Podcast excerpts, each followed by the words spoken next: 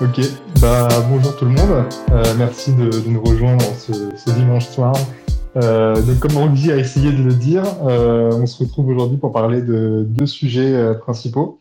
Euh, le premier, c'est donc les ordinales et, et les, les, inscriptions, donc dont on a déjà parlé, je crois, la, la semaine dernière, même si moi j'étais pas là. et donc on va revenir un peu là-dessus, voir comment ça a évolué, parce qu'il y a eu un peu de discussion dans la, la communauté Bitcoin. Il y a des gens qui bah, qui aimeraient bien censurer ce genre de choses parce qu'ils pensent que ça devrait pas être sur leur nœud. On va, on va, on va discuter de tout ça. Et puis après, on a un deuxième sujet privacy, euh, donc euh, où on discutera notamment d'un d'une nouvelle euh, d'un nouvel outil qui a été proposé qui permet de faire des page join. Donc page join, on avait déjà parlé, on l'avait évoqué euh, il y a quelques mois. Je pense que c'est en décembre 2022 euh, pour parler de ben, d'un autre outil qui permettait d'ouvrir des, des, channels euh, en faisant des page joins. Et là, en fait, c'est les mêmes, euh, mêmes gens qui reviennent avec un nouvel outil qui permet de faire des page joins sans avoir besoin d'un serveur. Euh, parce que actuellement, c'est l'une des limitations euh, avec, avec les page joins. Et on verra pourquoi est-ce qu'actuellement on a besoin d'un serveur et comment cette nouvelle proposition permet de s'en passer. Et enfin, s'il nous reste du temps, ben, on ira vers des sujets libres où l'idée c'est de prendre un peu euh, ben, ce qui vous tient à cœur en ce moment, euh, tant que ça reste bien entendu centré autour de Bitcoin, parce que voilà, ça reste l'entonnoir du Bitcoin. Euh, je ne sais pas si quelqu'un veut rajouter quelque chose parmi mes co-hôtes, et sinon on peut commencer euh, le premier sujet. Est-ce que maintenant c'est mieux ou pas? C'est ça ma première question, et si c'est mieux, j'ai deux trois trucs à dire. Ouais, là c'est bien là. Bon, merci beaucoup. Euh, super Fanny d'avoir pris le relais, j'avais un problème de connexion. Non, on, on hésitait avec plein d'autres news que je vais vous dire rapidement, mais vous devriez essayer Kit euh, de All Punch qui est, qui est sorti euh, aujourd'hui sur les App Stores. C'est vraiment cool en termes de privacy. Et l'autre news, c'était Damus qui est sorti également euh, pour tous ceux qui l'ont fait.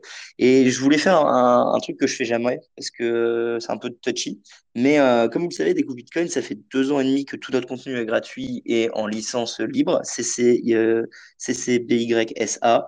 Euh, donc, pour toutes les personnes qui, qui repartagent notre contenu, euh, nous, il n'y a aucun souci. Mais euh, s'il vous plaît, respectez les copyrights euh, parce qu'on on donne beaucoup de notre temps et de notre énergie. donc, voilà, c'est là pour une raison. Donc, il n'y a pas de mal que vous preniez notre contenu. Mais si vous le faites, voilà, je m'en fous vous soyez un média. si vous pensez que vous êtes concurrent à nous, soyez concurrent à nous, non, on s'en fout. mais juste par rapport à tous les auteurs et les contributeurs qui, qui créent le contenu, euh, on touche pas d'argent en le faisant. Donc euh, voilà, juste euh, vous, pouvez juste nous citer et si vous voulez aussi nous lier aux formations que vous utilisez ou aux podcasts que vous, que vous exploitez, c'est très cool aussi par rapport au référencement. Euh, mais voilà, c'est pas un coup de gueule, mais juste voilà, c'est cool. Donc merci à tous les contributeurs, merci à tous les Patreons, merci à tous les gens qui, qui font vivre le podcast, euh, tout simplement. Euh, Fanny, je te laisse prendre le relais. Je sais pas si je bug ou pas, donc let's go. Non, non, c'est nickel. Et juste pour remettre une couche, ben, la licence CC by SA, elle est géniale et elle permet à plein de gens de reprendre le contenu, mais je veux dire, il y a, y a quand même pas 30 000 conditions. je crois qu'il y en a deux. Et l'une des deux, c'est de, de, citer les sources, quoi. Donc, c'est la moindre des choses, je trouve. Et euh, effectivement, je pense que tu as raison d'insister là-dessus. Yes, bon, vous êtes prêts pour un débat? Parce que moi, je suis team Luc, Luc Dash. Hein. Je, vais mettre un patch sur mon nœud. Alors, euh, je pense que comme on en a parlé lors du Space Cake et du dernier entonnoir, euh, peut-être faire un tout petit récap, mais sinon regarder les anciens épisodes. Euh, mais donc, le débat aujourd'hui du premier sujet, ça va être euh, peut-on, doit-on foutre des NFT bah, Peut-on, oui. Doit-on pour autant foutre des NFT ou euh, Pong ou alors euh, des musiques de même sur Bitcoin? Pour donner un peu de contexte, euh, euh, Bitcoin.fr ont fait un super euh, vote récemment au de la communauté francophone Bitcoiner. Et dites-vous que sur 200 personnes qui ont répondu à cette question, donc peut-on doit-on mettre des, informations sur la blockchain de base, on va dire, arbitraire, il y a quand même 34% qui ont voté c'est un bug, c'est un bug à fixe. Il y a 34% qui ont dit les gens payent et il y a 34% en gros 33% qui ont dit euh, euh, non, laissez-les faire, c'est cool. Donc, grosso modo, personne n'est d'accord. Il y a des gens qui veulent laisser, il y a des gens qui disent que c'est une externalité positive, et il y a des gens qui veulent résoudre le problème. Suite à ça, il y a donc eu des propositions de patch euh, qui ont été proposées en l'occurrence par Luc Dash et qui a été suivi par euh, un certain nombre de personnes, par exemple Francis de Bull Bitcoin. Et ce patch, si j'ai bien compris, consiste à filtrer les transactions que vous allez avoir dans la même pool, vu que c'est votre nœud, vos règles, donc c'est les transactions que vous décidez de recevoir et les transactions que vous décidez de broadcaster. Donc vous, vous faites un patch qui permet euh, bah, je vais dire le mot censurer certaines transactions parce que vous n'aimez pas ce qui est écrit dedans, même si du coup c'est des transactions valides, de ce que j'ai compris, où les gens ont décidé juste de payer plus cher pour être inscrits. Euh, donc ça c'est le débat. Euh, de ce que j'ai compris également, et peut-être après les experts tech, vous, pouvez, je vous donne, la parole, hein, euh, pour que ce patch marche, bah, déjà il faut qu'une très très grande majorité des gens l'appliquent. Donc est-ce qu'il est vraiment efficace? Et après, euh, est-ce que c'est pas directement inscrire de la, de la censure dans Bitcoin ou pas? C'est une autre question qu'on peut avoir dans ce débat. Euh, voilà, je vais pas faire un excellent résumé, mais euh, Lounès, je te laisse donner ton avis, ou Fanny, ou Panta, et n'importe qui peut venir parler. J'ai vu qu'il y a Kevin en intervenant, je serais très curieux d'avoir ton avis, Kevin. Doit-on commencer à censurer euh, toutes les transactions Bitcoin et faire tourner des softwares spécifiques sur nos nœuds pour interdire certaines choses? Oui ou non? Ou Lounès, laisse-moi pas comme ça, Lounès. Non. personnellement, je ferais pas tourner euh, ce genre de, patch. Après, euh, pourquoi? Euh, parce que je pense que ça rentre dans les, règles, dans les règles du consensus. On n'a pas forcément à décider, décider qu'est-ce, qui peut passer ou, pas, quoi. Et enfin, je, trouve- je trouve ça assez marrant que tous ces, tous ces développeurs, Bitcoiners maximalistes, etc., passent leur temps à parler de Bitcoin, de Bitcoin qui est non censurable, tout, sur, ce genre de choses. Et par contre, dès qu'il y a un truc qui arrive qui, qui leur plaît pas, typiquement les, descriptions, eh ben, ils veulent appliquer des patchs et puis pour retirer ce, genre de, transactions de leur nœud. Donc en fait, c'est quand ça les arrange, quand c'est des, petites transactions financières normales, allez hop, ça passe. Et par contre, dès que ça, dès dévie un petit peu de, de ce que, ce que eux ils veulent, et ben tout de suite, c'est du spam, il faut patcher, c'est pas possible de faire ça sur la chaîne, quoi. Donc pour moi, c'est pas, c'est pas quelque chose. Enfin, c'est, un peu hypocrite, quoi. Et, et donc, ouais, personnellement, je ne ferais pas tourner tout, genre, tout ce genre de patch. Je suis contre tous ces, toutes ces propositions de, de, rollback Taproot, qui n'est pas une solution, qui est de rollback Segwit, qui est un peu plus une solution, mais, mais bon. bon, voilà, quoi. Et, peut-être pour le est-ce que ce patch peut même être efficace? Genre, si, tout le monde le, le, prend demain, enfin, genre, si 50% des gens le font, il, se passe quoi? Il, bah, en fait, il est même bah, réaliste il, il, est même pas efficace parce qu'en fait, c'est juste de rendre non standard une transaction qui a, qui un up, if, enfin, true, up, if. Donc en fait, c'est juste que quand, quand on ne voit passer la transaction, il, la refuse et du coup, il la rebroadcast pas à ses pairs. Mais par contre, euh, si les transactions arrivent aux mineurs, bah, ça, ça peut quand même passer. Et donc, euh, s'il n'y a pas une grande majorité du réseau qui fait tourner ce patch-là, en fait, euh, en fait, les gens qui font ça, c'est juste pour dire je veux pas, veux pas conserver ça sur mon nœud, et puis, et puis c'est tout. Et ce qui est d'ailleurs, après ces patchs-là, faut confier, pour il faut, que tu me dises, juste ça bloque le, le relais des, des transactions, ou alors aussi ça supprime le witness quand le bloc est déjà miné? Je crois pas quelque chose qui rendrait euh, invalide ou qui supprimerait du witness parce que je pense que ça rend difficile, ça alourdirait les, les communications entre pairs sinon, je pense. Donc je le vois mal faire ça alors que Luc est le premier à te dire que le pruning, ça, c'est alourdi les communications entre pairs. Euh, je le vois mal euh, faire un truc qui rendrait les choses encore plus difficiles euh, sous prétexte qu'il veut résister contre le spam. Ouais, surtout qu'il est aussi du genre à dire que ça sert à rien de faire tourner des anciennes versions parce qu'en fait ton full node est plus du tout un full node, il plus toutes les transactions. Oui, il fait du assume valide sur le segwit. Si tu fais tourner un pré-segwit, t'es en assume valide sur toutes les transactions segwit. Ouais, ouais, c'est ça. Et du coup, il, répète souvent ça qu'en fait, faire tourner un nœud un nœud pré-segwit, c'est débile parce que du coup, tu valides rien en fait. T'es plus un full node, t'es juste un nœud pruné qui valide rien. Et, et, du coup, pour faire l'avocat du diable et aller de leur côté, euh, à quel point ils ont peur que, par exemple, demain, il y ait plein de data sur Bitcoin qui leur plaisent pas parce que c'est des trucs criminels, etc. Et du coup, ils se disent, bah, j'ai pas envie que euh, on dise que j'ai rehost ces, euh, ces, contenus. Euh, donc, comme euh, potentiellement le gouvernement a mon adresse, bah, ils savent que j'ai un nœud chez moi, donc ils peuvent directement venir. Et c'est plus simplement des transactions financières, c'est des transactions financières plus et vous imaginez n'importe quel autre type d'activité illégale. Si on a peur du gouvernement, on n'utilise pas Bitcoin, quoi. Enfin, je sais pas. Euh, mais tu comprends pour la. Bitcoin, c'est quand même de la liberté. Donc, si à partir du moment qu'il y a un truc qui te plaît pas, tu prives leur liberté aux autres d'utiliser un truc, ou que tu as peur que le gouvernement vienne te chercher, bah écoute, tu restes à utiliser du fiat, quoi. Après, je pense que c'est pas. Euh, c'est pas, c'est clairement pas le cœur de leur argumentation, le côté, euh, le côté hosté du contenu criminel. Euh, le cœur de l'argumentation, c'est de dire que en fait, les, la manière cardinale de faire les choses fait que ça te force à conserver le, la donnée en question si tu veux pouvoir continuer de relayer à tes pairs normalement. Et euh, c'est le fait de te forcer à stocker de la donnée qui est peut-être euh, le problème qui les intéresse, le truc qu'ils qui voudraient éviter de faire. En soi, le fait que la donnée soit, soit criminelle euh, ou pas, enfin, je veux dire, c'est pas vraiment un argument parce que, bon, à, ce compte, à ce compte-là, il y a des transactions criminelles sur la chaîne. Oh mon Dieu, c'est terrible. Voilà, enfin, je veux dire, le gouvernement a rien fait jusque-là, alors qu'on sait qu'il y a des transactions criminelles sur la chaîne, et ça, c'est pas nouveau, c'est depuis 2013. Et on sait aussi qu'il y a des, on sait aussi qu'il y a des malwares qui ont utilisé Bitcoin pour, euh, pour s'activer automatiquement à distance. Donc, euh, pareil, est-ce qu'on va criminaliser euh, ceux qui font tourner des nœuds pour ça? En fait, c'est, à mon avis, c'est pas ça le cœur de l'argumentation. Le problème, ce n'est pas le fait qu'il puisse y avoir des messages qui effectivement seraient considérés comme, je sais pas, illégaux d'une manière ou immorales d'une manière ou d'une autre. Je pense que le cœur de ce le cœur du problème pour eux, c'est de qu'on te force à conserver de la donnée. Parce qu'en fait, euh, une chose qui avait été euh, discutée un petit peu cette semaine, c'est qu'il y a des personnes qui n'avaient pas très bien compris comment Ordinal fonctionnait. Euh, il y en a qui supposaient, par exemple, qu'on pouvait retirer, on pouvait modifier en fait le witness avant qu'il arrive au mineur, et donc notamment retirer la partie qui concerne la conservation de données. Donc, c'est-à-dire que certains s'imaginaient qu'on pouvait que le, witness, euh, en arrivant au mineur, le mineur, ils disent non, moi, je suis pas d'accord avec ça. Donc, je vais miner la transaction, mais je vais enlever du witness. Comme le witness n'est pas, euh, enfin, il, il rentre pas dans le, dans le, l'identifiant de transaction, le mineur pourrait enlever le witness de la transaction.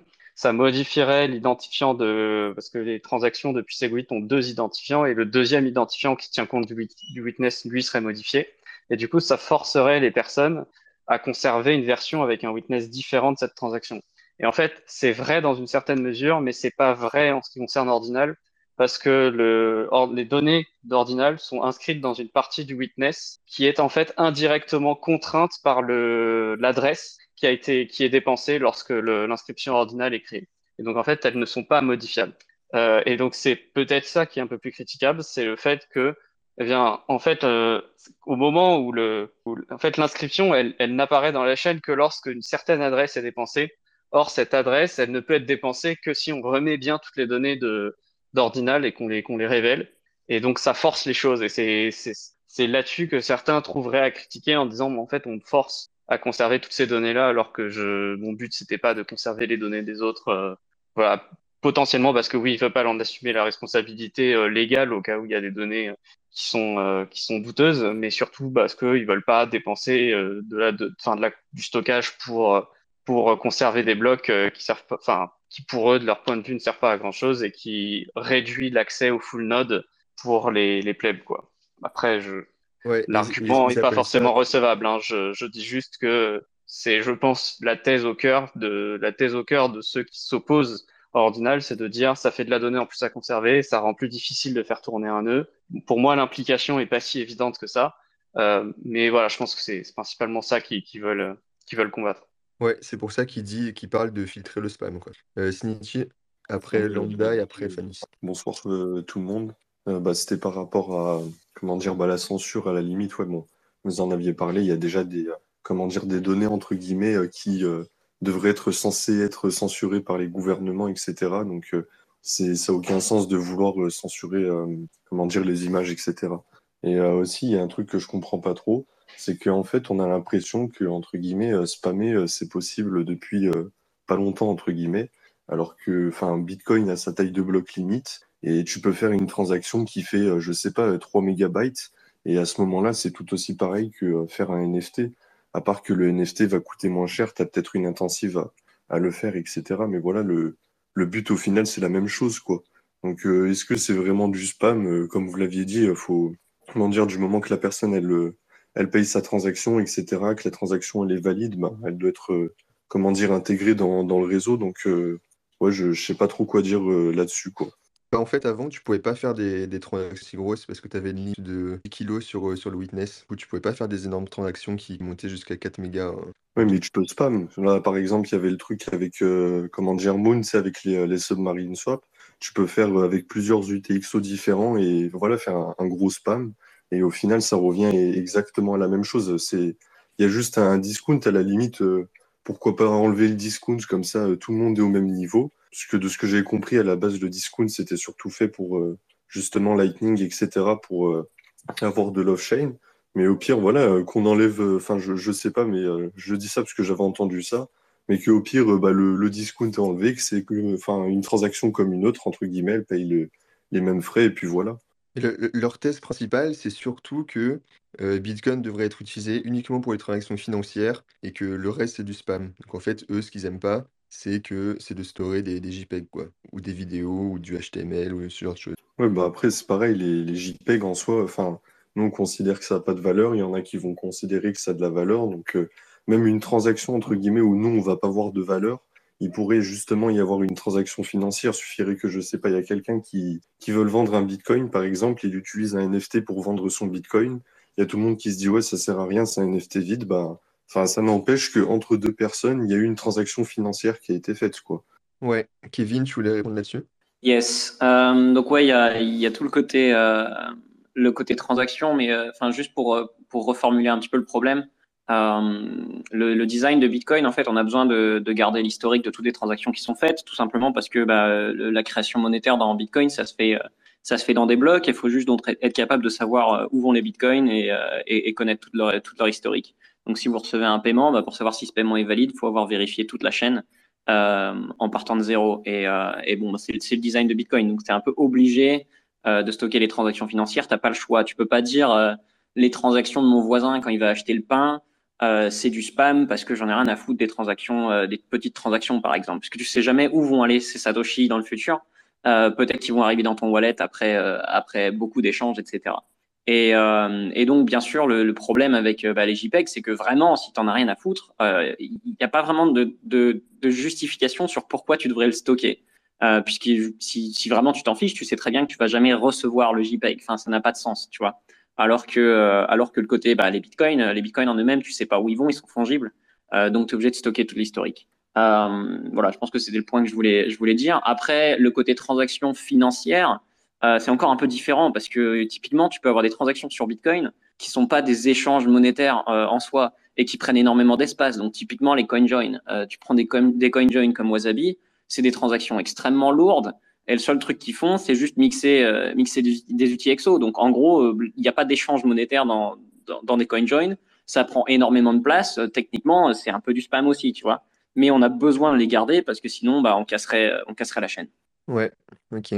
Euh... Je sais pas après si tu veux que je parle de ce que de ce qu'on avait vu sur le discount, sur comment il avait été choisi et la valeur, ou je sais pas si c'est pertinent parce que je, on a vu beaucoup de remarques sur le fait que le le discount, euh, la réduction de frais, euh, c'était un petit peu injuste quelque part. Enfin, il y a eu des réflexions de ce type-là. Euh, il faut, faut, faut, voir aussi que cette, ce, ce, cette réduction de prix, entre guillemets, de, de frais, elle vient du fait qu'on a ajouté de l'espace, on a une extension de bloc qui est dans le witness, donc qui correspond à ce témoin de transaction. Et, et en fait, la réduction a été choisie de façon à à la fois euh, permettre la consolidation, de inciter à la consolidation pour réduire la taille de l'outil Exo7, qui est ultimement ce qui n'est pas compressible. Une fois qu'on a validé la chaîne, l'outil Exo7, c'est la donnée qui est incompressible. C'est un, un, un, node Bitcoin, il doit conserver au minimum cette donnée-là pour le moment. Il y aura peut-être des évolutions dans le futur, mais pour l'instant, il doit conserver l'outil Exo7 au minimum pour pouvoir continuer de valider les transactions. Et, euh, et donc, euh, le, discount avait été choisi pour réduire ça, donc euh, pour inciter à la consolidation. Et la valeur a été fixée de manière à ce que tout l'espace de bloc qui soit ajouté par le witness puisse avoir une utilité pour inciter à la consolidation. C'est-à-dire que si le discount, c'était pas diviser le prix par 4, mais diviser le prix par 8, par exemple, euh, eh bien là, il y aurait une partie de ces 8 mégabytes qui aurait pu être utilisée uniquement pour conserver de la data et pas pour permettre la consolidation. Donc en fait, c'est faut le, discount, il est beaucoup critiqué aujourd'hui parce qu'effectivement, euh, Ordinal arrive à l'utiliser pour euh, réduire les frais entre guillemets pour conserver des données dans, dans le witness. Euh, mais il faut aussi savoir que c'était un petit peu attendu que ça se produise, mais que le, le, cette réduction de frais, le, les paramètres de cette réduction de frais ont été choisis comme une sorte d'optimum entre euh, les effets de consolidation dans l'outil Exo7 et éviter l'abus de, de, de l'espace de bloc qui, qui, est mis à disposition grâce à ce witness. Donc c'est un petit peu ce que j'avais dit la semaine dernière, c'est-à-dire quand on regarde les choses, on a deux façons de, de, voir les de voir ce qui se passe actuellement sur Ordinal. C'est soit on, soit on dit qu'effectivement Ordinal c'est c'est injuste parce qu'il profite de la réduction de frais de manière un petit peu détournée et que ça devrait pas être possible. Ou alors, au contraire, on voit les choses de manière positive en disant, bah, en fait, c'est de l'espace de bloc qui a toujours été disponible, qui a toujours été là, qu'on n'a jamais pu utiliser totalement et que là, on peut, entre guillemets, valoriser. Bon, voilà, maintenant, je dis pas qu'une vision est meilleure que l'autre, je dis, juste que c'est bah, deux, deux façons de voir la chose, potentiellement. Euh, Lambda, vas-y, tu levais la main. Merci euh, tout le monde qui parle avant. Hum, bonsoir, merci. Euh, bah écoutez, moi je suis commenté apparemment, donc il y a eu une sur déjà sur le sujet la semaine passée, mais je voulais simplement rebondir sur ce que disais, Panta, le, cet espace qui, est, qui était libre et qui est actuellement utilisé, rien ne dit que par la suite, au cours d'autres matchs, ça pourrait être utilisé à des fins plus utiles que des JPEG ou, ou Doom sur, sur Bitcoin. Quoi. Euh, ensuite, au niveau des, bah, du data leak, vous en avez parlé, mais bon, peu à peu, on ne sait pas ce que peut nous réserver la NSA ou la Corée du Nord ou quoi que ce soit. Il n'est pas dit que qu'on puisse euh, mettre du JPEG, du code euh, à travers des JPEG malicieux, etc.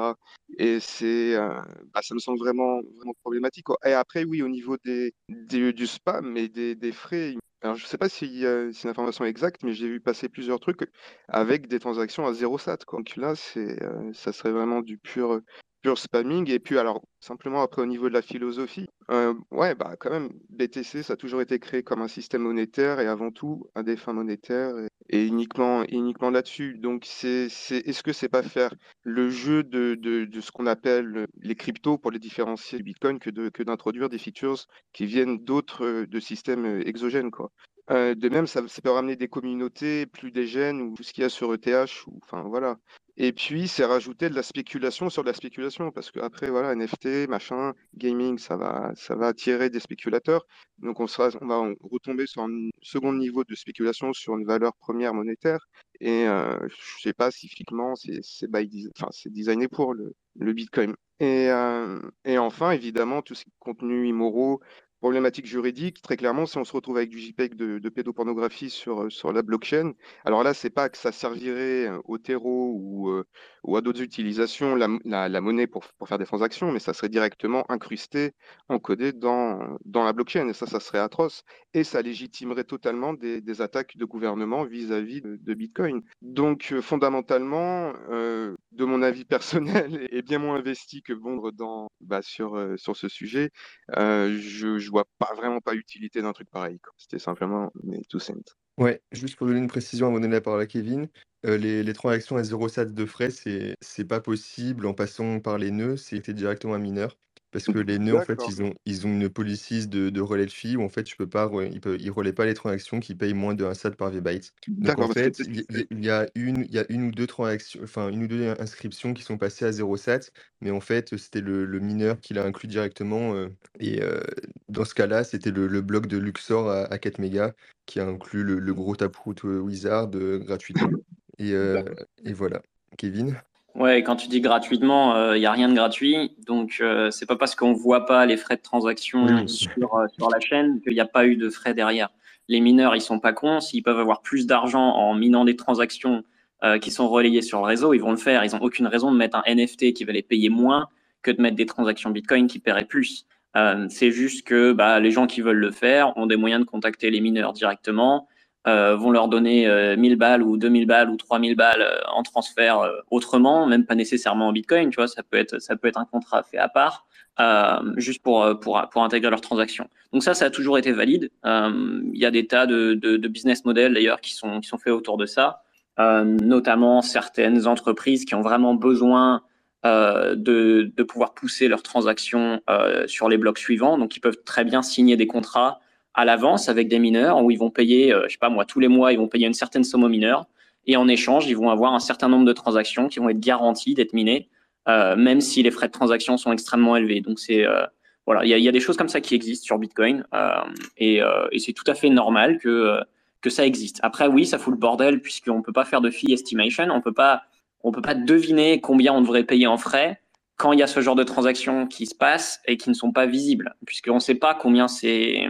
mineurs sont payés en dehors de, bah, des transactions des transactions fees sur Bitcoin directement. Et donc, toi, en tant qu'utilisateur, tu sais pas vraiment combien tu es censé payer pour être sûr que ta transaction va passer rapidement. Puisque si tout le monde paye en dehors du réseau, eh ben, tu n'as aucune visibilité sur combien sont les vrais frais de transaction. Pas ceux qui sont affichés dans les Explorers, mais ceux que les mineurs touchent vraiment. Nickel. Moi, j'ai une question pour follow-up avec ce que Lambda vous disiez. C'est euh, est-ce que un, mineur, parce que du, coup, tu parlais de, légal en mode est-ce que toi, sur ton nœud, tu veux avoir ça et peut-être que toi, en tant que Lambda, tu n'as pas envie de l'avoir, mais que d'autres personnes l'auront. À quel point est-ce que les mineurs peuvent censurer la mise en place de JPEG? Est-ce que c'est comme pour une transaction Bitcoin qui serait euh, non valide et du coup, ils respectent euh, la loi de leur juridiction? Est-ce qu'ils pourraient assez vite analyser tous les JPEG qui vont être mis dans les blocs à chaque transaction? Alors, à quel point je comprends que le spam filter pour nous c'est facile, à quel point pour le mineur c'est facile non, ou d'être forcé à censurer ce type de compte. Je sais pas si on en a déjà parlé de, de ça. C'est aussi facile, c'est aussi facile euh, en théorie. Euh, ça dépend. Sur un mineur qui vérifie les transactions, euh, qui vérifie la validité des transactions qui mine, c'est ça va aussi vite quoi. Après effectivement il y avait des mineurs, je sais pas si on a encore, je pense qu'on a moins qui vérifiaient pas pour gagner un pouillème de, de secondes. Mais je pense qu'aujourd'hui, la plupart valident les transactions et donc ça serait facile techniquement, a un gouvernement ou je sais pas qui leur demandait de le faire, de euh, censurer ces transactions-là. Et, et, moi, j'en profite maintenant que j'ai répondu à une question pour poser celle que, j'ai. Je ne sais pas si vous en avez déjà parlé la dernière fois. du coup, je m'excuse si ça avait déjà été abordé, mais donc on a bien compris, je pense, pourquoi on peut pas virer la data du witness quand les transactions sont en transit entre guillemets, donc parce que ça modifierait le, la, la, manière dont ça fonctionne, ces inscriptions-là, fait qu'il faut forcément qu'il y ait la, la, data euh, dans le witness pour, euh, pour dépenser. Mais est-ce qu'on peut, une fois qu'on l'a sur, je l'ai sur mon nœud, euh, je peux, euh, de ce que je comprends, je peux en toute sécurité virer le witness ou une partie du witness et me dire que bon bah c'est pas grave, ça je m'en occupe plus et, et, voilà, je suis tranquille. Bah tu peux, mais du coup après tu peux plus si le bloc, qu'il te manque des, des bouts du witness. Ouais. Oui, ouais, ça clairement. Mais de toute façon, a priori, ceux qui vont faire ça, c'est ceux qui ont des, des contraintes hardware ou bande passante. Et donc, à mon avis, ils citent pas les blocs déjà. Donc, euh, ouais. Bah, Ils sont prunés, quoi. En gros, si tu veux, c'est c'est de la donnée qui est prunable. Donc, à partir de là, si tu as quelqu'un qui a une contrainte de stockage et qui veut en plus pas retenir les JPEG, effectivement, le plus simple pour lui, c'est de pruner assez violemment. Et globalement, il retient les 100 derniers blocs et c'est tout, quoi. Mais comme de toute façon, la seule chose dont tu as besoin, c'est l'outil Exo7. Bah, voilà. Donc c'est pour ça aussi que le débat sur est-ce que c'est du spam ou pas est un peu compliqué parce que si la mesure que tu mets en place pour éviter le spam, comme par exemple supprimer la, discount, si tu mets ça en place, ben tu risques de faire regrossir l'outil Exo7. Tu voulais éviter le spam, tu viens d'augmenter le coût pour faire tourner un nœud de tout le monde et surtout les plus petits nœuds. Donc c'est pour ça que c'est pas non plus euh, c'est pas non plus si simple de faire un bon spam filter et surtout de bien gérer les incitations. Et c'est pour ça qu'on voit beaucoup de, de core dev, euh, enfin le peu de core dev qui s'est exprimé là-dessus. Globalement, ils ont dit euh, ah mais en fait il n'y a aucune manière fiable d'éviter que quelqu'un mette de la donnée, donc bah en gros on préfère faire en sorte qu'il le fasse comme ça que d'une pire façon. Et je trouve que c'est recevable, mais voilà après je je dis pas que, enfin je tout à fait je comprends tout à fait pourquoi on n'aurait pas envie de retenir ce type de données. Auquel cas, pruner est la meilleure chose. Ce qui risque d'être compliqué, par contre, c'est si tu veux pruner uniquement ce type de choses-là. Là, ça devient compliqué parce que, comme dit Lounès, ça veut dire que du coup, tu peux plus seed le bloc, tu peux plus partager, servir le bloc à tes pairs dès lors qu'un bloc contient une inscription. Et là, ça devient compliqué à gérer au niveau du réseau pair à pair parce que du coup, enfin, tu peux pas, enfin, tu peux pas, tu peux pas, il faudrait que de manière à chaque fois, euh, un peu ad hoc, il faudrait dire à tes pairs, ah ouais, non, mais en fait, ce, ce, bloc-là, je peux pas te le seed, euh, sinon il perd du temps et tout, et tu ralentis tout. C'est, un petit peu compliqué. Kevin? Ouais, bah, euh, ouais, en fait, c'était, c'est ça que je voulais juste ajouter. Donc, ouais, clairement, il y aura toujours des moyens de contourner, euh, de contourner ce qu'on peut essayer de faire pour, pour, pour empêcher ce genre de choses. Et en fait, la façon dont c'est fait en ce moment, c'est extrêmement bien fait pour Bitcoin, parce qu'on n'a rien besoin de faire. Il n'y a même pas de, de validation qui est à faire sur cette donnée. Euh, c'est pas mis sur des scripts de signature ou en tout cas ça prend pas des ça prend pas des données qui sont normalement vérifiées par euh, par votre nœud. Donc c'est vraiment juste ça bouffe de l'espace de stockage euh, et ça le fait proprement. Donc euh, c'est vraiment cool en fait parce que ça aurait pu être énormément problématique si c'était fait par exemple en mettant ça sur je sais pas les scripts de clés publiques sur une énorme transaction multisig avec 900 signatures, 1 sur 900, quelque chose comme ça. où tu utilises en fait toutes les clés publiques juste pour stocker de la donnée. Parce que les clés publiques, bah, euh, ça ressemble à des données, enfin, c'est des données, tu vois, aléatoires. Donc, tu aurais pu, euh, tu peux utiliser des trucs comme ça pour stocker des données. Et ça, c'est catastrophique. Donc, euh, donc voilà, il y a des tas de choses qui, qui auraient pu être faites de façon terrible. Et puis là, on a juste un script tout tranquille qui met juste de la donnée, qui la stocke, qui emmerde personne. Il n'y a rien besoin de vérifier.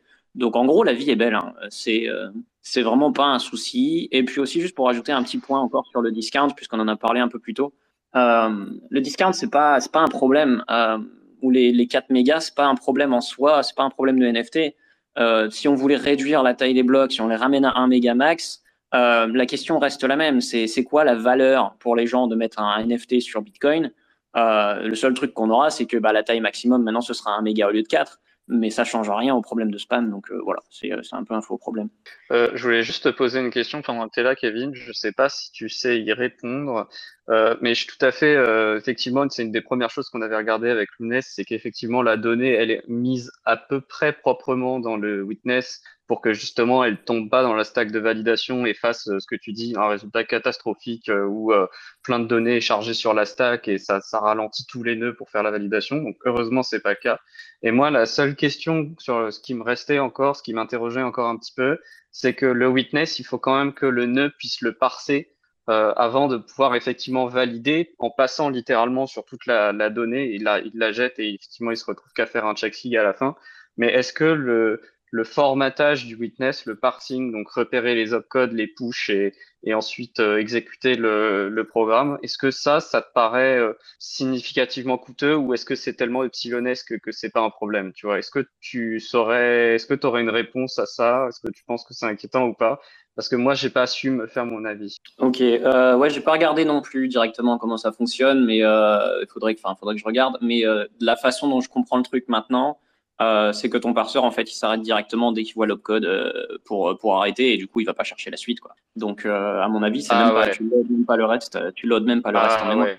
Ah ouais, donc ça va super vite, quoi. Ok, mais donc si c'est ça, effectivement, c'est a- extrêmement rapide. faut bien qu'il arrive au, au bout de la boucle, enfin au bout du. du- Ouais, du mais il y a un. NDIF, il y a un OP NDIF qui va arriver et il va repérer le OP NDIF et c'est au moment où il repère le OP NDIF que là, il comprend qu'il n'a, qu'il doit se remettre à lire et à valider et à formater ce qui se passe. Mais effectivement, comme dit Kevin, quand il voit le OP false, OP if, à partir de là, il sait que c'est faux. Donc, du coup, il, il fait avance rapide sur toutes les données qui suivent jusqu'à ce qu'il arrive à un opcode qui corresponde à euh, OP NDIF. Alors après, euh, la question se pose quand même de euh, est-ce qu'il n'y a pas euh, des données intermédiaires qui pourraient matcher un OPNDIF par hasard?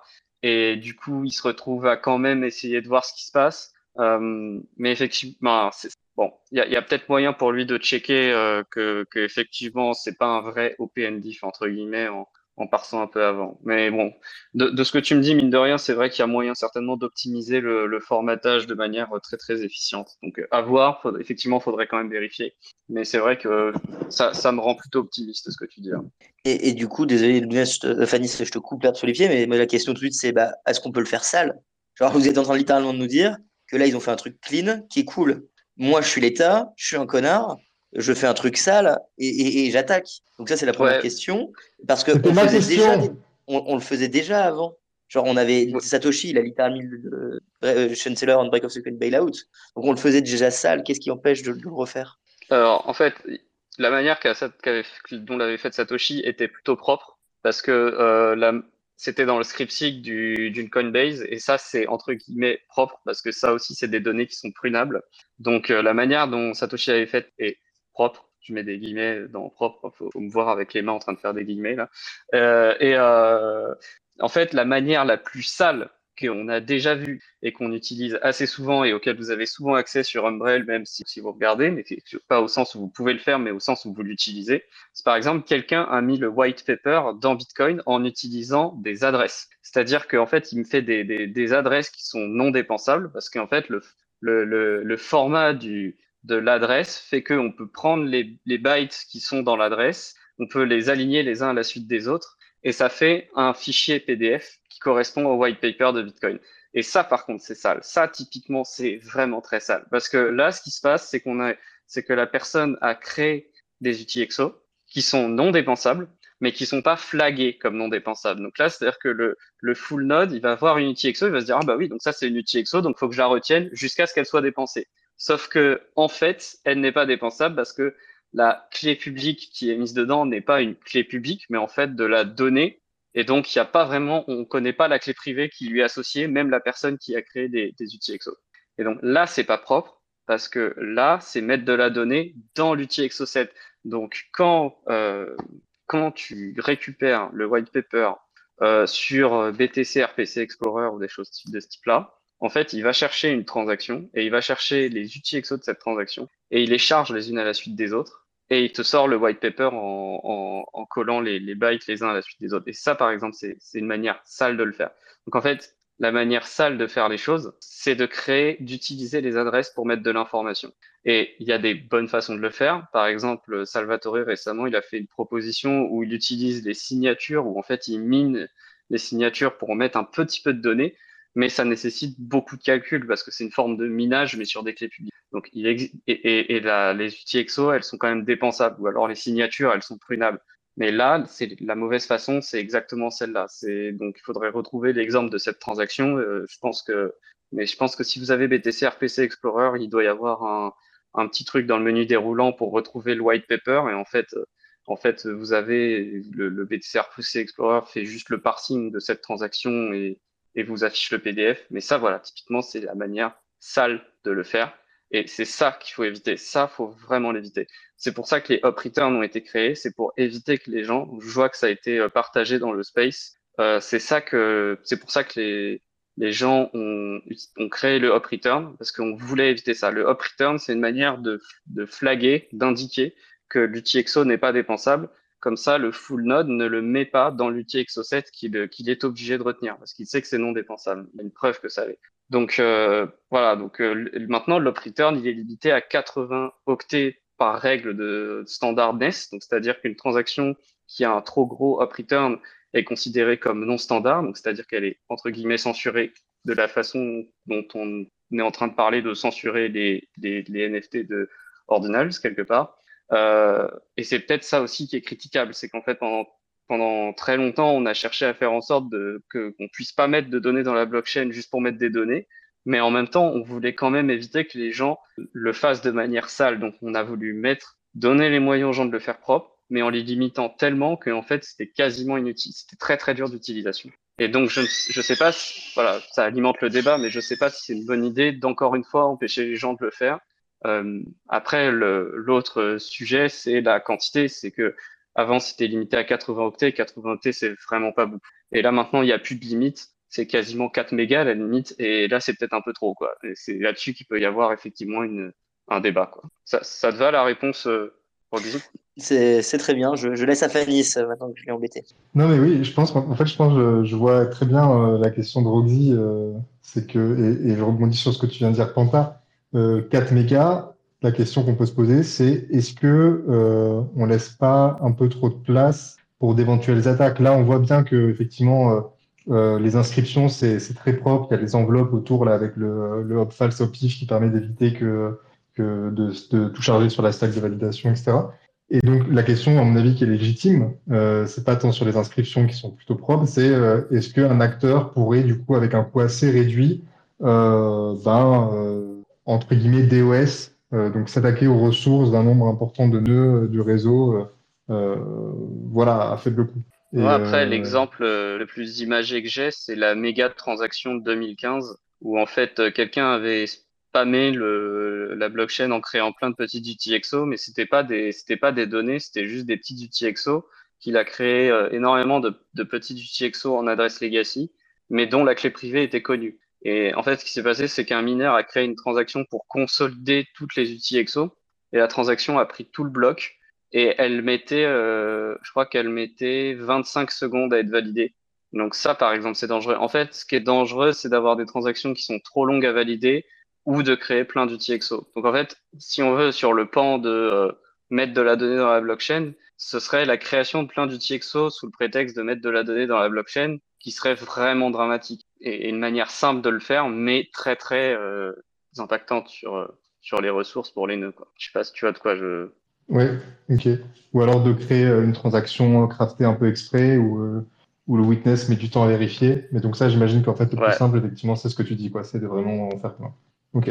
Bah, c'est-à-dire qu'après, il y a Kevin qui avait parlé du fait de créer une transaction avec 1000 clés publiques en multisig, avec des fausses clés publiques et, et de faire un, faux check sig sur un multisig énorme.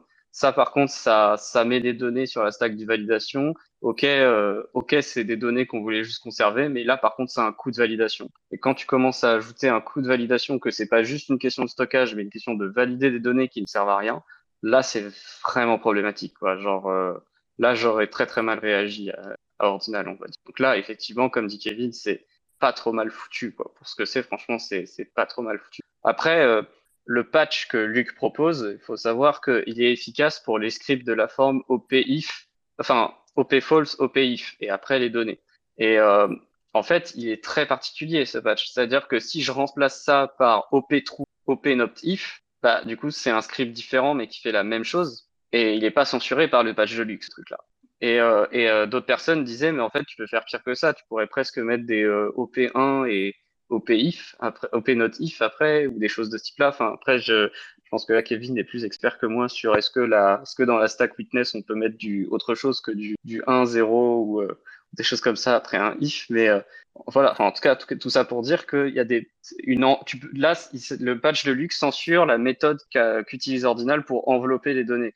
Mais en fait, cette logique de, de qu'on appelle le contrôle du flow, donc c'est juste de, de, de dire bah, cette partie du programme, il faut en fait, il s'avère qu'à l'exécution, on n'a pas à la, on n'a pas à la runner. Donc, quand on met un, on n'a pas à la faire tourner. Donc, quand on met un OP-if, quoi, il s'avère que ça, c'est, c'est une manière universelle de programmer. C'est-à-dire, dans tout langage de programmation, on a un système de branches comme ça, avec un if, soit on fait un, soit ça, soit ça, c'est avec le fameux if then else. Je veux dire, c'est un classique de la programmation qu'on a partout. Et on peut pas empêcher un développeur d'utiliser if then else sous prétexte que ça pourrait être utilisé de façon à mettre des données dans une des conditions du if qui serait destinée à ne jamais être exécutée. Si on, enfin, ce serait insensé de d'essayer de, enfin, de spécifier tous les cas pathologiques qui permettraient ça, parce que en fait, globalement, ce que tu veux dire, c'est enlever les OP-if. Sauf que si tu enlèves les OP-if, globalement, bah, t'as plus Lightning, t'as plus les scripts, t'as quasiment plus rien en fait.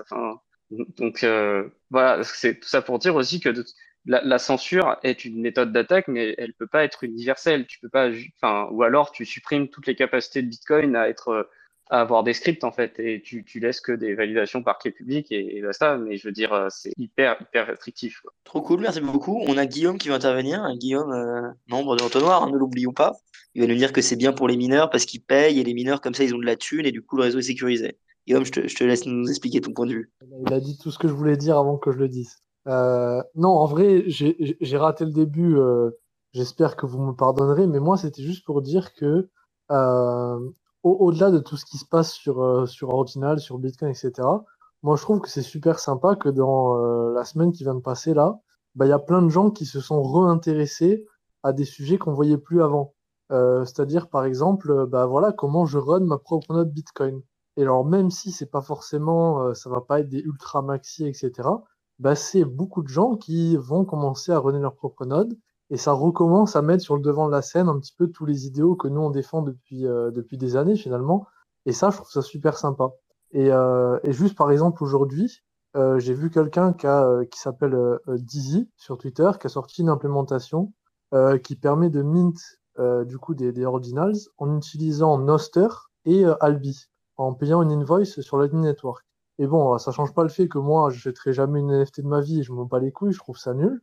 Euh, mais n'empêche que euh, le fait d'utiliser ces outils-là, je trouve que ça apporte ben, un, nouvel élan à Bitcoin. Et, euh, mine de rien, ben, je trouve ça super intéressant. C'est pour ça que moi, euh, je, défends, je défendrai ça et que je m'y intéresse parce que juste, je trouve ça bah, giga intéressant pour Bitcoin en général. Moi, je voulais aussi rebondir sur ce que disait Snitchy tout à l'heure. C'est pas parce que on voit quelque chose qui ne ressemble que à de la donnée qu'il n'y a pas une vraie transaction financière derrière non plus, et bien au-delà de simplement considérer des NFT. Euh, dans dans BIP 47 ou des choses comme ça, il y a effectivement de la donnée qui est ajoutée à des transactions de notification, mais c'est bien dans le but de faire des transactions financières derrière. Euh, donc euh, voilà, c'est pas pour euh, c'est pas pour dire que après maintenant il faut mettre de la donnée partout dans Bitcoin, mais je veux dire par là que euh, ce qu'on appelle transaction financière et qu'on cherche à, à faire en sorte, si on cherche à faire en sorte que Bitcoin soit exclusivement pour des transactions financières, quand on exclut la possibilité de mettre des données sur la chaîne, on exclut aussi euh, des transactions financières de manière un peu arbitraire aussi. Donc c'est c'est c'est subtil et bon après moi je moi je, trouve pas que les NF, que les JPEG soient la meilleure utilisation de de la chaîne Bitcoin mais voilà on va enfin c'est juste que les empêcher pour moi c'est trop restrictif on peut pas on peut pas le faire donc on est obligé de de faire avec voilà et effectivement après chacun son choix personnel de de les utiliser ou pas par contre, Ordinals, moi je trouve qu'il y a des choses intéressantes dans le protocole Ordinals qui pourraient être utilisées pour d'autres protocoles de transactions financières. Voilà. Après, de transactions financières avec des bitcoins ou pas d'ailleurs. Voilà. Pour ça que je, je, suis un peu du même avis. Guillaume, tu veux répondre sinon Fanny? Non, mais oui, pour le, pour le coup, je suis, je suis totalement d'accord. Et, euh, et en plus de ça, en fait, moi j'ai toujours considéré, euh, j'ai peut-être un avis un peu différent de, de certains maximes, moi j'ai toujours considéré que Bitcoin, c'était le, le, settlement network. Et donc, qu'est-ce que ça veut dire settlement network? Ça veut dire settle euh, de la valeur. Et la valeur, c'est pas forcément euh, des échanges de pair à pair ou des paiements, etc. La, la valeur, ça représente beaucoup de choses. Euh, et donc, pour moi, en fait, à partir du moment où les gens estiment que quelque chose a de la valeur et ils veulent utiliser la blockchain Bitcoin euh, pour l'échanger, pour moi, c'est valable euh, ça rentre dans l'ethos euh, Bitcoin. Et les ordinals, pour moi, ça en fait partie. Et j'ai vu aussi euh, sur Twitter passer cette semaine, par exemple, des gens qui pensaient à commencer à mettre des fichiers de manière incensurable pour des gens dans certains pays qui n'ont pas accès à des fichiers, etc. Et alors oui, c'est vrai, c'est pas des transactions financières, mais si les gens estiment que ces fichiers-là ont de la valeur, alors pour moi, c'est un use case, euh, tu vois, censorship résistance, etc. de Bitcoin qui est totalement valable. Alors après, voilà, c'était pas prévu, etc. Euh, ça pourrait être plus élégant, c'est vrai, mais n'empêche qu'on en est là et c'est en train de développer tout un nouvel écosystème pour Bitcoin et c'est juste, euh, c'est rafraîchissant. Donc moi, je suis voilà, je suis 100%. Ouais, moi je suis, d'accord et, je pense que le bon, personne, enfin, on est plein à dire que les NFT ça sert à rien et tout, mais je pense que le choix il est, il est plutôt smart de partir sur les NFT. Je pense c'est vraiment euh, un use case euh, viral parce que euh, bah, c'était un peu la, grande mode au dernier bull run. ça fait réagir même les gens qui trouvent ça débile. et après, voilà, y on verra sûrement d'autres trucs plus intéressants, plus utiles, entre guillemets, se développer avec les ordinales et les inscriptions. Quoi. Après, tu vois, dans le genre, euh, un truc que je trouve intéressant, c'est que la semaine dernière, on s'inquiétait beaucoup de, de commencer à voir euh, des images euh, pornographiques ou des trucs de ce type-là. On s'en inquiétait la début de semaine dernière. Il y en a eu. Euh, mais en fait, là, quand tu regardes les dernières inscriptions, c'est, énormément de choses qui ressemblent beaucoup plus à des NFT Ethereum. Et j'ai beaucoup moins l'impression qu'il y ait des trucs shady, quoi. Des trucs un peu un, voilà, un peu plus douteux, quoi. Et après, bon, qui suis-je pour juger hein, Vous me direz, c'est toujours pareil, mais j'ai l'impression de voir beaucoup plus de trucs qui ressemblent à des projets NFT à l'Ethereum et que les, en fait, les mecs qui étaient sur sur ces projets-là, ils se saisissent de l'occasion et, et, quelque part, ils, ils, sont en train de, de plus occuper l'espace de la blockchain avec ça qu'avec des qu'avec des trucs euh, qui sont plutôt des blagues qu'on fait au début, mais que en fait euh, c'est rigolo une fois et puis à la fin, bah tout le monde s'en fout et et ça fait plus rigoler personne. Donc, euh, donc euh, globalement, euh, voilà, ça, j'ai quand même l'impression que voilà, c'est, c'est un peu une évolution normale, quoi. Ça commence avec des choses qui, oui, sont clairement pas nobles, si je puis dire, hein, qui sont peut-être mal vues. Et puis après, finalement, voilà, les acteurs s'en saisissent très vite. Là, l'évolution en une semaine, elle est quand même. Moi, je vois une explosion cambrienne, quoi. C'est littéralement un truc qui est en train de prendre vie de manière extrêmement rapide. Et peut-être que euh, dans le futur, on pourra imaginer qu'il y ait euh, des choses qui soient encore plus respectables, qui utilisent la blockchain Bitcoin euh, et des technologies qui ressemblent à des NFT. Euh, moi, je trouve que le, le use case des NFT euh, au sens général, c'est-à-dire au sens de euh, suivre un jeton qui est unique sur la blockchain Bitcoin, c'est un use case qui fait sens parce que un NFT, tu pourras jamais le transférer via des canaux Lightning. Euh, donc euh, voilà, utiliser Bitcoin comme couche monétaire, utiliser Lightning comme couche de paiement et utiliser aussi Bitcoin comme couche de, euh, bah voilà, je, je crée ces, ces représentations de d'autres choses qui ne peuvent pas être transférées via des canaux Lightning parce que bah, c'est des représentations de uniques. Voilà, ça me paraît pas non plus complètement déconnant comme comme usage de la blockchain. Maintenant, bon, voilà, c'est pas c'est pas du Bitcoin et, c'est critiquable, mais voilà, manifestement, on, sera obligé d'avoir des choses de ce type-là euh, sur la chaîne d'une manière ou d'une autre, quoi. Non, mais ce que euh, c'est ce qui est assez ouf quand même, c'est qu'il y, a deux semaines ou trois semaines, on ne parlait pas du tout de ça, et d'un coup, bah tous les NFT boys, tous les crypto boys, ils sont en train de regarder Bitcoin, et euh, on, était à Auxerre, un truc Bitcoin crypto avec la team Découvre Bitcoin. Euh, personne connaissait Lightning, tout le monde disait que le protocole ne changeait pas, qu'on était bloqué à ce qu'il y avait en 2015-2018 et que c'était foutu, tu vois. Bitcoin n'a aucune valeur. Euh, clairement, c'était le consensus de 90% des gens dans, dans la salle. Faut tout vendre. Mais, mais, mais, clairement, il, il, enfin, pour eux, Bitcoin ne va jamais dépasser les 100 000, même si on parle pas du prix. Et, et là, en, en, moins de deux semaines, d'un coup, on a des NFT sur Bitcoin qui sont littéralement sur la chaîne et qui sont pas juste un lien URL. Euh, on vient de résoudre le problème des, des frais de transaction parce que bah, maintenant, il y a plein de use cases où on va payer les mineurs. Et Bitcoin vient de prouver à tout le monde qu'en fait, il bouge énormément et que euh, on n'est même pas prêt à comprendre ce qu'on va, prendre dans notre gueule euh, sur les tout prochains mois. Je veux dire, on a foutu Pong en une semaine, on est passé de 1 JPEG à Pong, euh, laisse un mois aux gens, on n'est pas prêt à ce qui va arriver. Donc moi, c'est, Guillaume hein, qui disait ça dans un groupe qu'on a. On vient de passer une nouvelle époque pour Bitcoin sans le savoir, et clairement, je pense que c'est comme ça que fonctionne ce protocole. On ne sait jamais ce qu'on va avoir, et là, on vient de prendre une claque. Et maintenant, bah, il y a plein de nouvelles possibilités qui s'ouvrent à nous. Et même les anciens BIP, on se dit, bah, en fait, pourquoi est-ce qu'on a besoin d'eux si en fait, euh, bah, je suis peut-être pas assez technique pour ça, mais pourquoi on a besoin de plein de BIP qui sont proposés et discutés, alors que maintenant, bah, littéralement, euh, on s'est foutu des NFT sur Bitcoin d'une façon qu'on n'avait pas discuté dans l'entonnoir ou dans le Space Cake, jamais en 60 épisodes. Euh, enfin, Ordinal, on en a jamais parlé en 9 épisodes. Euh, donc, va, va savoir c'est quoi la prochaine claque qu'on se prend dans la gueule. Euh, je sais pas, Kevin, je pense que tu veux répondre là-dessus, et puis après, il y avait Guillaume qui, qui voulait parler. Et j'ai dû virer des gens parce qu'en fait, je pense qu'on est limité à 7 personnes sur le chat. Donc, euh, si je vous dégage, c'est pas contre vous. Voilà. À toi, Kevin. Il y a encore deux places. Bon. Euh, ouais, moi, c'était juste pour, euh, pour dire aussi qu'on a, qu'on a un gros problème sur Bitcoin depuis quelques années, qui est que bah, personne ne paye de frais de transaction, ou en tout cas, on paye quasiment rien. Euh, et donc les gens pensent que bah, les blocs Bitcoin euh, ne coûtent pas grand-chose. Euh, c'est pas vrai puisqu'on a de l'inflation monétaire en ce moment sur Bitcoin. On a euh, on a le, bloc subsidy, donc les mineurs ils, ils, touchent à chaque bloc entre 6 et 7 Bitcoins selon combien combien on paye en frais de transaction avec les utilisateurs. Mais en gros un bloc aujourd'hui ça coûte plus de 150 000 balles, d'accord? Donc et toutes les 10 minutes il y a 150 000 balles qui sont payées à un mineur. Euh, en gros, qui sont aussi dépensés par les mineurs sur la planète, puisque c'est un peu euh, euh, race to the bottom. Donc, c'est les, coûts des mineurs sont très proches de ce qu'ils gagnent. mais en gros, si on n'avait pas ce, cette, cette inflation monétaire, à la puissance de calcul qu'on a aujourd'hui sur Bitcoin, ça coûte plus de 150 000 balles de faire un bloc, d'accord? Donc ton NFT, avant que quelqu'un paye 150 000 balles pour aller foutre 4 mégas sur Bitcoin, je pense que ça va les calmer. Euh, le problème qu'on a, c'est juste que personne paye aujourd'hui de frais de transaction sur Bitcoin. Donc c'est une des grandes questions qu'on a. Euh, mais c'est aussi un peu la tragédie. C'est pourquoi on paierait des frais de transaction puisqu'il y a déjà de l'inflation monétaire.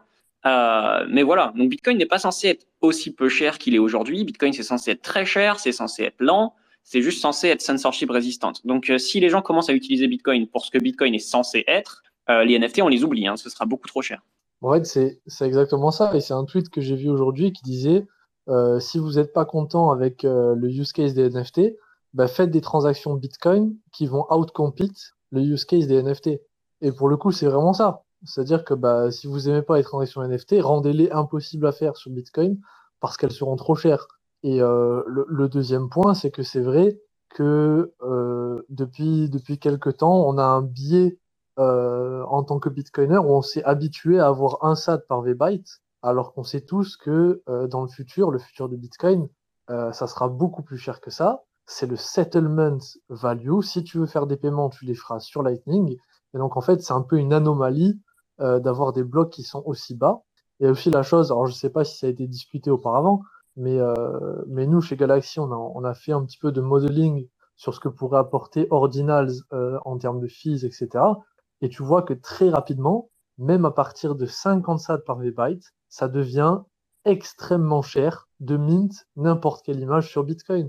Et donc en fait, euh, si le use case des NFT devient euh, vraiment prévalent sur la chaîne Bitcoin, ils vont se pricer eux-mêmes en dehors de la chaîne tellement que ça sera cher de mine des NFT. Et donc finalement, c'est vraiment le futur qu'on envisageait pour Bitcoin, c'est-à-dire le free market. Les gens qui payent le plus, c'est ceux qui sont settled en premier sur la chaîne. Et, euh, c'est génial. Et pour revenir en plus sur ce que disait Roxy, euh, moi je pense qu'en tant que Bitcoiner, on sous-estime le changement de paradigme massif que c'est en train de faire pour Bitcoin, mais surtout pour les autres chaînes. Parce que ça fait euh, deux ans qu'on nous rend fou avec sur Bitcoin on peut rien faire, blablabla. Bla, bla, bla, Et là, en fait, ce qui se passe, c'est que de nulle part, il y a un narratif altcoiner qui s'écroule sous nos yeux. Parce que nous, en tant que maxi, on le répète tout le temps, hein, tout ce qui se passe sur les autres chaînes, un jour, ça finira sur Bitcoin. Parce que Bitcoin, c'est la chaîne qui est supérieure, etc. Et là, c'est en train d'arriver pour de vrai. Personnellement, ça arrive beaucoup plus rapidement que ce que je pensais. Moi, si on m'avait dit, j'aurais dit oui, il faut attendre Tarot, il faut attendre RGB, peut-être que ça arrivera dans 10 ans. Et là, on a les NFT sur Bitcoin maintenant. Alors moi, je le répète, hein, les NFT, je m'en fous. Mais ça n'empêche pas que bah, aujourd'hui, un altcoiner, euh, finalement, c'est peut-être en train de devenir un bitcoiner.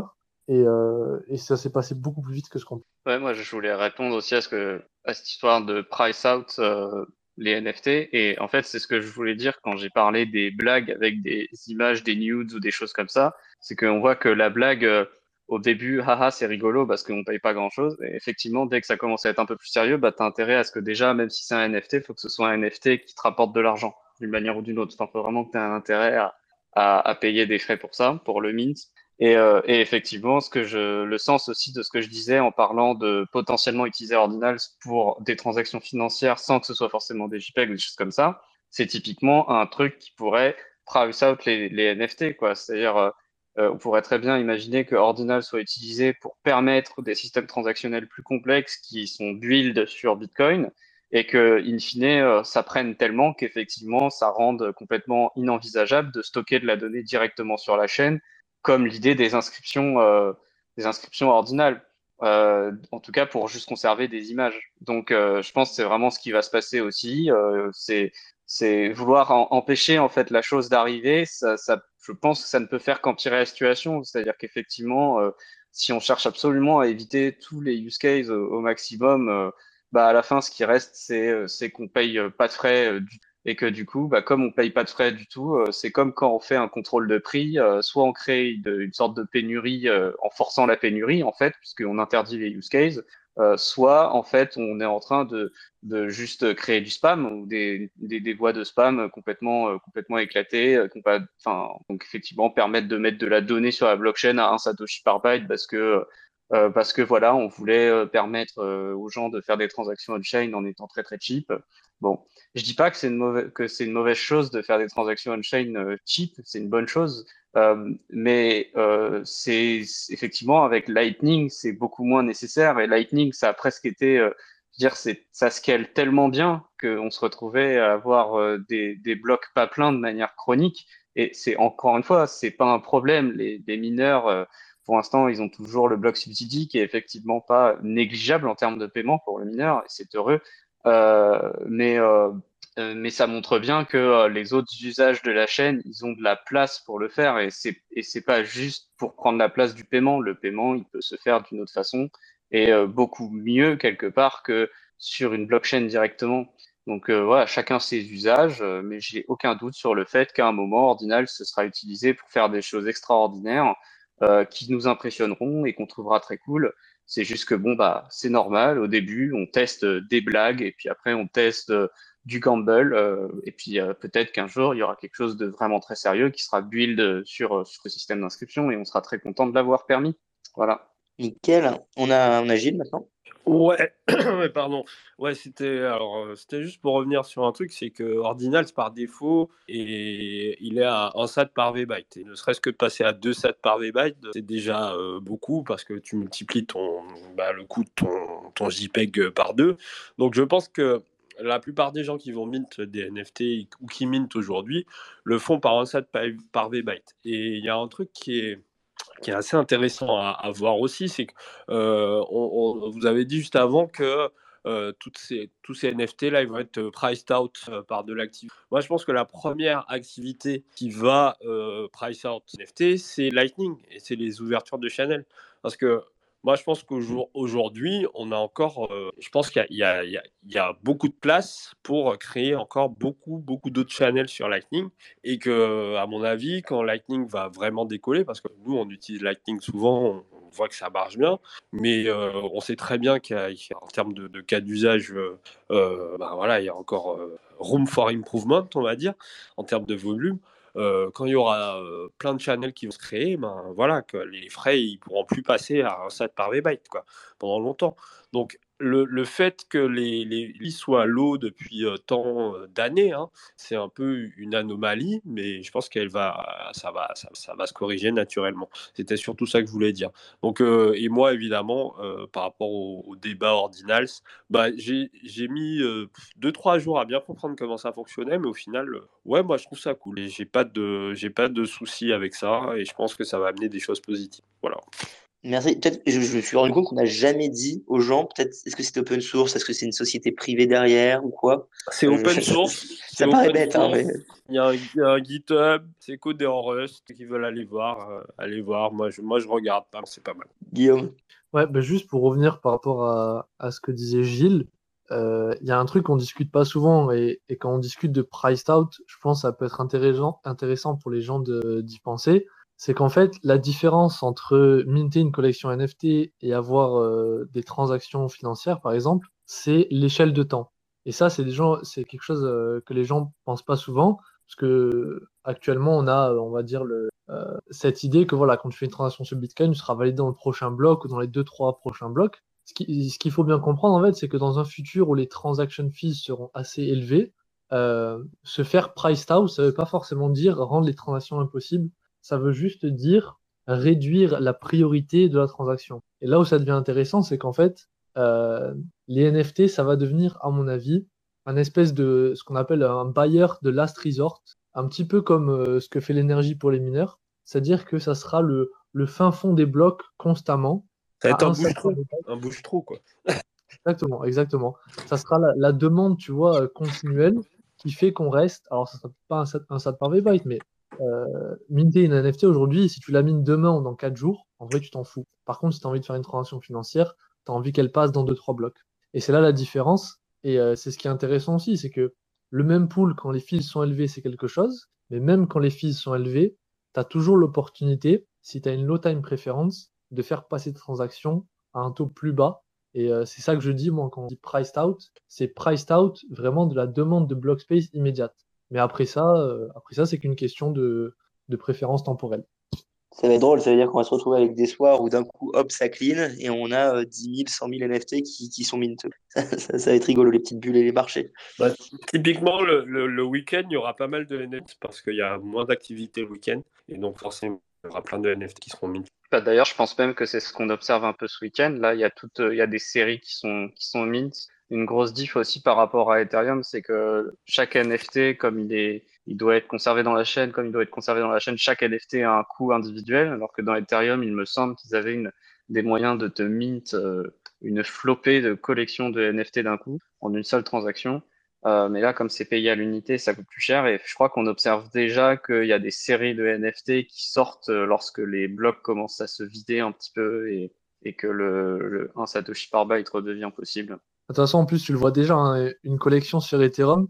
Moi, j'ai regardé en moyenne les collections les plus, euh, tu vois, les plus populaires, les, les punks, les machins et tout, c'est 10 000. Alors que euh, sur Bitcoin, actuellement, moi, celle que j'ai vue, elle dépasse pas 100. Donc, tu vois direct. Ouais. Très cool. Mais écoute, on a fait, ça, fait une heure, euh, plus d'une heure et demie, qu'on, plus d'une heure quinze qu'on débat. si quelqu'un d'autre dans les viewers veut donner son opinion, parler du marché libre ou parler de, de, qu'est-ce qu'il pense de, Ordinals, allez-y. Fanny, je sais pas si tu es chaud pour faire le deuxième sujet. Peut-être qu'on le skip, je sais pas, euh, à voir. Mais euh, voilà, si vous avez des questions, allez-y. Lambda, je vois que tu te demandes, mais je sais pas si tu te demandes par défaut je te donne quand même la parole par principe. Et euh, merci à tout le monde d'être là. Merci aux ambassadeurs qui avaient fait les week, euh, les meet-up la semaine dernière. C'est vrai que j'ai pas dit merci sur les réseaux. J'étais, j'avoue que j'étais un peu off euh, ces derniers temps pour des raisons perso. Et également ceux qui sont sur Paris, il y a le Beat Dev jeudi. si vous êtes sur Paris, n'hésitez pas à nous rejoindre au Beat Dev. alors vas-y Lambda, je te donne la parole. Ouais, aussi je voulais ajouter là pendant que Lambda il monte. si le problème c'est la la, réduction de frais dont bénéficie Ordinals. il faut se dire que si les fees sont multipliées par 4 et que, euh, c'est ça qui les aurait price out, bah, dans ce cas-là, c'est encore, la même chose, c'est encore une histoire de, marché libre.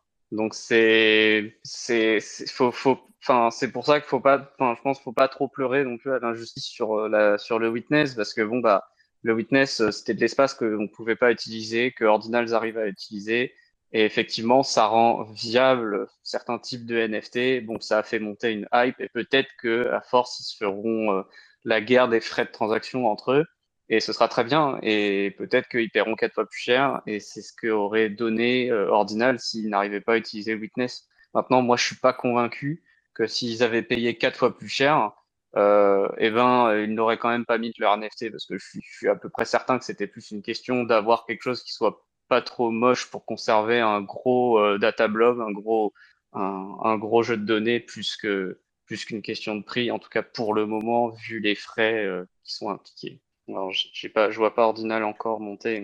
Euh, non, mais Lambda, Lambda, j'arrive pas à le rajouter. Je pense qu'il bug. Il faudrait Ah, que je le kick qui revienne, mais si je kick, il va pas savoir, donc il fallait que je le prévienne. Ok, cool. Bah, en tout cas, euh, très bon débat. Du coup, on doit tous télécharger le patch de Luke Dash, de ce que j'ai j'ai compris. On est un peu tous anonymes là-dedans. Euh... Il faut que je kick Lambda. Hop. Euh, je peux même pas te kick du truc. Désolé Lambda, t'es t'es bugué, euh, je peux rien faire. Enfin, j'ai pas les, la main pour te dégager ou te remettre. Donc euh, désolé. Euh, Lounès, Fanny, Guillaume, vous avez un petit mot de la fin, sinon je me lance, à moins que il y ait vraiment autre chose. Vous me dites. Allez, l'OM, on joue le titre. Deuxième sujet maintenant, au bout d'une heure vingt. Vous voulez vraiment partir sur le deuxième, moi ça me dérange pas? Euh, Fanny, si tu veux faire le deuxième rapidement, tu dis. Si tu dois te- t'en aller, euh, on, on peut, on peut couper, hein, il, est déjà, il est déjà tard. On peut en parler cinq minutes vite fait, quoi. On peut, ouais, on peut l'évoquer rapidement. Ouais, vite fait. Vas-y, je te laisse la parole. Euh, du coup, comme je l'avais dit en intro, euh, le sujet, donc c'est un sujet plutôt privacy, comme on l'a mis dans le titre, ce qui concerne les, les pay join, euh, qui sont aussi appelés pay to endpoint. Euh, et donc, un, un pay join, l'idée, c'est que euh, quand je vais faire une transaction, plutôt que d'envoyer euh, les fonds euh, juste à, à une adresse, je vais aussi euh, faire une, une transaction, euh, enfin, je vais commencer ma transaction, puis je vais l'envoyer le, la, la transaction que je suis en train de, de crafter, je vais l'envoyer à, sur un, à l'adresse d'un site web, donc le endpoint, qui m'a été communiqué euh, par le, la personne qui, qui reçoit l'argent.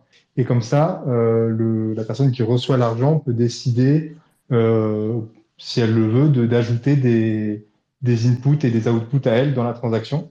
Euh, et donc, ça permet euh, de faire ce qu'on appelle du coup des, des pay join, où en gros, euh, typiquement, ça peut être activé sur BTCP Server, par exemple. Et donc, du coup, quand je vais aller payer sur un store BTCP, automatiquement, le, le BTCP Server en face, il va pouvoir euh, mettre une, euh, dans ma transaction, enfin, dans la transaction qu'on va faire ensemble, du coup, mettre un input euh, de, euh, du store qui dépense euh, vers une autre adresse du store. Et ça permet de euh, casser un peu les heuristiques d'analyse de chaîne euh, classiques qui sont qu'en gros, euh, tous les inputs dans une transaction appartiennent à la même personne, euh, puisque là, du coup, c'est plus du tout le cas. Euh, et euh, par contre, la problématique de, de, de- des pay to endpoint, c'est que euh, ben, on a besoin de, discuter avec un serveur et on a besoin de discuter avec un, serveur de manière sécurisée, donc en HTTPS. Euh, et donc, du coup, bah, il y a tout le tralala de HTTPS qui, qui doit être mis en place, donc il faut des certificats, etc. Sans compter que voilà, ça, amène bah, certaines euh, assumptions en termes de, de confiance aussi. Euh, et là, euh, donc la proposition de... Euh, non, j'ai mangé son nom, ça y est. Euh, alors que c'est moi qui te l'ai donné au début, quoi. Dan Good. Euh, merci, la proposition de Dan Good. Tu vois, tu as, bien fait de le noter. c'est de, c'est de, de remplacer ça par une clé partagée en amont. Et, et du coup, on va chiffrer le message avec cette clé-là.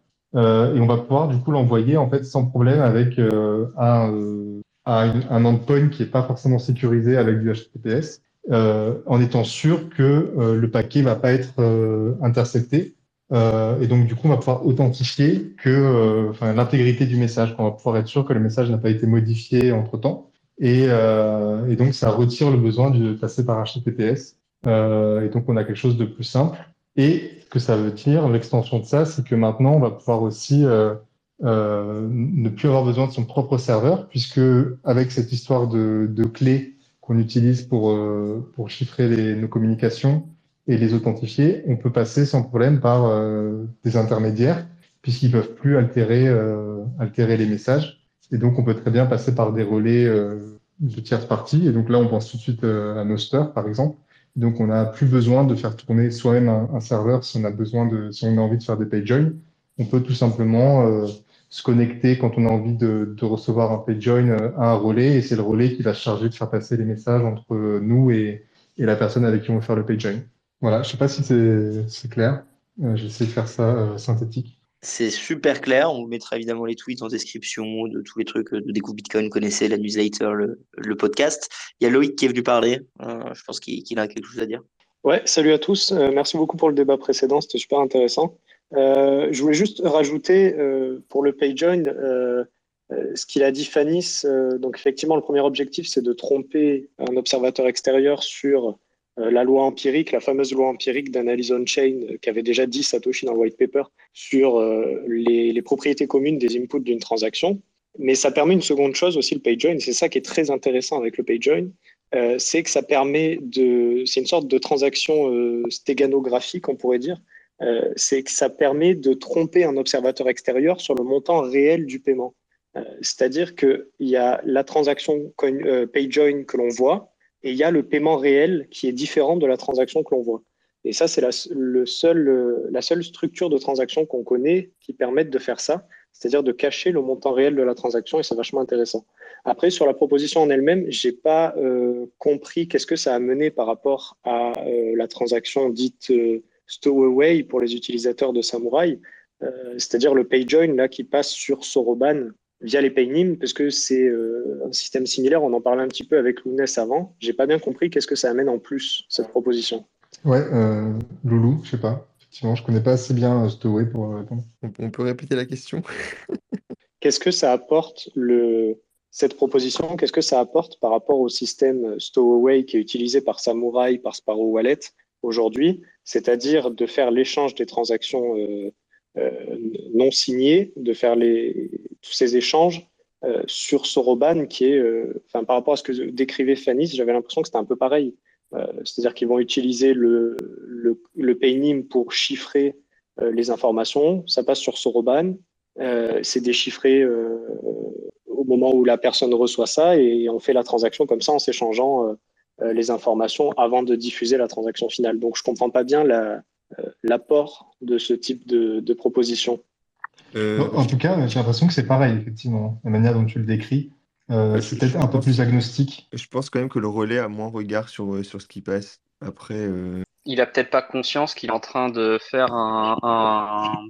qu'il est en train de faire des interactions pour une transaction, le relais du coup, c'est ça Parce que ça utilise Noster hein, derrière, c'est bien ça, si j'ai bien compris euh, Ça peut, il n'y a pas de... Ouais, c'est juste une manière de faire qui utilise un médium de communication, peu importe lequel, c'est ça Ouais, c'est ça. Donc ça me paraît plus agnostique, et effectivement, il y a peut-être moins de... Après, je pense que bah, je, je, peut-être que dans le cas de Soroban, ça passe par un serveur particulier, genre le, le chemin de la communication est prédéfini, alors que là, en l'occurrence, c'est diffusé.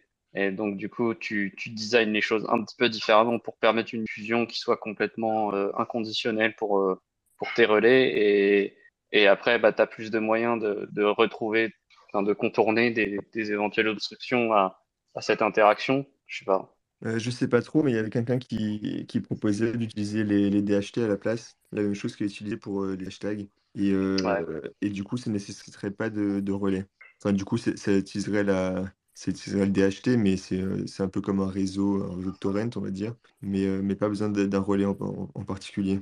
Et c'est pas complètement débile, et, et Dan, il, il connaissait pas cette solution-là. Il me semble qu'il allait, qu'il allait regarder un petit peu dans, dans, dans sa réponse. Hmm. Bah, de toute façon, tu choisis, entre guillemets, c'est qu'une façon de choisir comment tu décides de relayer ta, les messages d'interaction. Soit dans le cas de Noster, tu choisis des relais euh, à qui t'envoies tes, tes, notes et qui, qui, vont les diffuser pour euh, ceux qui en ont envie de les recevoir. Et euh, dans le cas des DHT, d'une certaine façon, c'est pas vraiment toi qui choisis quels sont les pairs qui vont te mettre au courant que tu es censé relayer quelque chose à quelqu'un. Mais d'une certaine façon, on essaie de distribuer le risque aussi. Et c'est juste que l'organisation est, est faite via une DHT Donc elle est un peu figée par quelque chose d'un peu random, euh, mais cryptographiquement random, alors que dans le cas de Noster, euh, tu dois choisir des relais. Mais, je comprends pas pourquoi, je comprends pas pourquoi vous parlez de. Ah si, il y a, il y a un truc Noster pour remplacer le, Je- le terme. Ouais, ok. Je, je sais pas, c'est l'histoire de, de relais dont on parlait Fanny. J'ai peut-être mal. euh, Enfin, j'ai- il y a un moment, j'ai coupé là. Je, je sais pas si j'ai Non, je, je, je comprenais pas pourquoi vous parliez, vous, vous disiez que c'était agnostique de la manière dont, dont la communication se, faisait, alors que très clairement, euh, la propos des relais turn, quoi. Ah oui, c'est ce truc-là. ouais. Ouais, ouais, c'est dont je t'avais parlé à la fin, euh, la dernière fois, là. Ouais, je connais pas assez. Bon, euh, comme quoi, l'entonnoir, on est au bout de la recherche là. Après une heure et demie de débat, nos experts sont, sont à bout. Euh, voilà. Que- Quelqu'un d'autre a une question sur les, les relais Noster Enfin, en tout cas, ce, que, c'est- ce qui est intéressant sur ça, c'est qu'il y a une notion de choix de comment tu relayes finalement les messages qui permettent de faire l'interaction pour faire la transaction, quelque part. Ouais, mais est-ce que c'est ce qu'on veut sur du PayJoin? Euh, Au pire, euh, si, euh, si ton message il est pas passé, ben, au pire, tu peux pas faire ton PayJoin et tu réessayes. Je, Ouais. Tu vois, je vois pas le, l'utilité de ça. Mais euh, Après, je sais pas si dans, que- si dans je Soroban, tu as la possibilité d'utiliser un autre euh, serveur que, que celui euh, mis par non. défaut. mais non, tu peux Donc, pas. euh, Enfin, il me semble pas que tu puisses, mais euh, dans tu tous les peux cas, le message est chiffré. faut- oui, oui. Ouais, voilà. Oui, c'est peux open source, donc mais tu il peux faut, le. il faut que, ton, que, que l'autre partie utilise le même serveur que toi, quoi. Sinon, ça marche pas. Et c'est pareil pour Noster, en fait, du coup. Mais c'est avec le relais cette fois. Ouais, ouais, complètement. Et, Et dans le par cas contre, de il me DHT, semble- euh, Dans, dans ce dans dans euh, j'ai regardé le code vite fait, le, le serveur est au courant de quel payment code parle avec quel payment code. Ouais, voilà, c'est ça que je pensais. euh, c'est euh, que tu puisses faire des liens parce que le payment code, ton paynim à la base, on te le vend comme euh, tu peux le dire publiquement sur Twitter, ça c'est mon paynim. Tu peux l'associer à ton identité perso parce que euh, derrière, dans l'utilisation de BIP47, euh, il n'y a pas de lien entre le. Euh, tu peux pas faire de lien entre un code de paiement donné et une transaction Bitcoin. Donc c'est peut-être ça le problème, ouais. C'est que tu, tu puisses euh, que celui qui voit passer le message, il voit pas c'est quoi le message, il peut pas dire c'est quelle transaction, mais il peut dire tel paynim a fait une transaction avec tel paynim et avec des données extérieures, tu peux peut-être faire un lien. Peut-être, Ouais, hein, c'est ça. c'est c'est une Après, hypothèse. hein. À vérifier, parce que j'ai vraiment regardé le code en, en 3 minutes, donc euh, ça se trouve euh, pas du tout, mais de, de ce que j'ai vu, il me semblait que c'était un peu ça. Bon bah nickel. Et en, Ok. en petite news, qu'est-ce qu'on avait euh, Si, on avait, donc on avait Kit euh, qui, enfin, qui est une version mobile qui est sortie, donc c'est utilisé All Punch. Euh, je pense qu'on en a parlé dans d'autres vidéos, dans d'autres euh, space où c'est prévu, c'est ça? Onès, c'est prévu sur un Space Cake? On va faire un Space Cake sur euh, Wall Punch, les Hyperswarm, DHT, tout ça. Quand, je sais pas, mais prochain mois, quoi. faut que je Pas me les deux tienne au prochains. jus de ces trucs-là, moi. Ouais, bah, encore, euh, aussi, faut, info. faut, faut qu'on regarde un peu plus. Les deux prochains, là, ils sont prochains mois, je pense. Et l'autre truc, c'était Damus qui était sorti. Ah, Fanny, désolé, je t'ai coupé. Ouais, à préciser parce qu'effectivement c'est important. euh, c'est euh, c'est euh, Benoît Tépin qui me faisait remarquer par, par DM et je le remercie. Euh, Git n'est pas open source à proprement parler pour l'instant. Il y a AllPunch qui est le protocole sous-jacent qui est, qui est open source, mais Git, alors euh, fact-checkez-moi, mais il me semble que je dis pas n'importe quoi. Non, non, Git est pas open source euh, Non, t'as- t'as l'application elle-même quoi. Donc il- voilà, c'est important de faire cette petite distinction effectivement. Et euh, vous avez raison, c'est important. Et dans les autres news, on avait Damus qui était enfin sorti ou approuvé par Apple. Euh, donc je sais pas si ça vaut un débat sur à quel point censure, non censure ou quoi, mais bon, il y avait- ça qui était cool pour ceux qui voudraient essayer euh, Noster. Ouais, ouais, ouais, du coup, euh, du coup Damus, c'est l'application faite par euh, William euh, Kassarin. C'est un, client iOS Noster qui est, qui est super bien. franchement, il, a fait du très bon boulot et ça faisait un, petit moment qu'il se battait pour, pour le faire accepter par, par l'App Store, qui lui ont demandé, j'ai l'impression d'avoir déjà dit ça la semaine dernière, me dit quelque chose, de- j'ai l'impression de me répéter. Mais bon, qu'il avait, refusé plusieurs fois d'accepter le... Enfin, qui, avait refusé le, review, quoi et qui lui demandait euh, d'implémenter euh, des fonctionnalités de bloc, de de modération, de, de deletion de, de comptes, ce genre de choses. Et puis là, ça a été enfin accepté. Donc du coup, il y a énormément de téléchargements. En trois jours, il y a eu 150 000 téléchargements de l'application. Beaucoup, beaucoup en Chine, à Hong Kong, etc. Il y a, il y a énormément de Chinois qui sont arrivés d'un coup sur, sur le truc. Et, et au bout d'un jour et demi, ça a été retiré de l'App Store chinois par, par le censeur, quoi, demande du censeur en Chine. Du coup, Apple a retiré le truc direct. Ils sont assez rapides quand même. hein. Et, et puis voilà, et du coup, qu'est-ce que je peux dire en plus là-dessus? Bah, depuis que c'est j'irai pas jusqu'à dire mainstream, mais depuis que c'est sorti, on a vu d'un coup arriver, beaucoup de monde et surtout beaucoup de spam. Donc en fait, c'est on le voyait vraiment sur l'application, les enfin su sur toutes les applications, d'ailleurs. Les relais, les relais ont pris un gros coup, la première journée parce qu'il y a énormément de énormément de monde qui sont arrivés d'un coup. Il y a eu énormément de posts en même temps. On a fait des centaines de milliers de posts en en quelques heures. Et donc du coup, les relais, ils ont un peu tanké, heu, c c'était un peu la galère, ça mettait super longtemps à charger, répondaient pas trop et cetera. Donc heu, ça sert un peu de stress test. Le store a pas encore vraiment été stress test et et voilà et aussi, quand même gros problème de spam. Il y a énormément de posts, de spam, heu, du coup sur Noster et ben, n'importe qui peut peut spammer, très facilement parce qu'en fait, heu, tu te fais une nouvelle identité, tu as juste à te générer une nouvelle paire de clés Schnorr et puis, puis c'est tout, quoi. Et et du coup, voilà, le le glo le global feed, en ce moment, si tu vas dedans, tu vois unique uniquement, des culs d'asiatiques ou alors, ou alors des venez, dans mon Telegram, quoi. Et donc du coup, ils sont en train de travailler sur, comment, comment lutter contre ce spam. Il y a déjà les systèmes de relais payants où en fait, tu dois payer un droit d'entrée de quelques milliers de satoshis pour, heu, pour avoir pour pouvoir utiliser le relais. Et puis, heu et puis voilà, le petit résumé. Ouais, Fanny? Je voulais juste euh, rebondir, euh, enfin bon, c'est trop cool euh, pour Damus et pour les.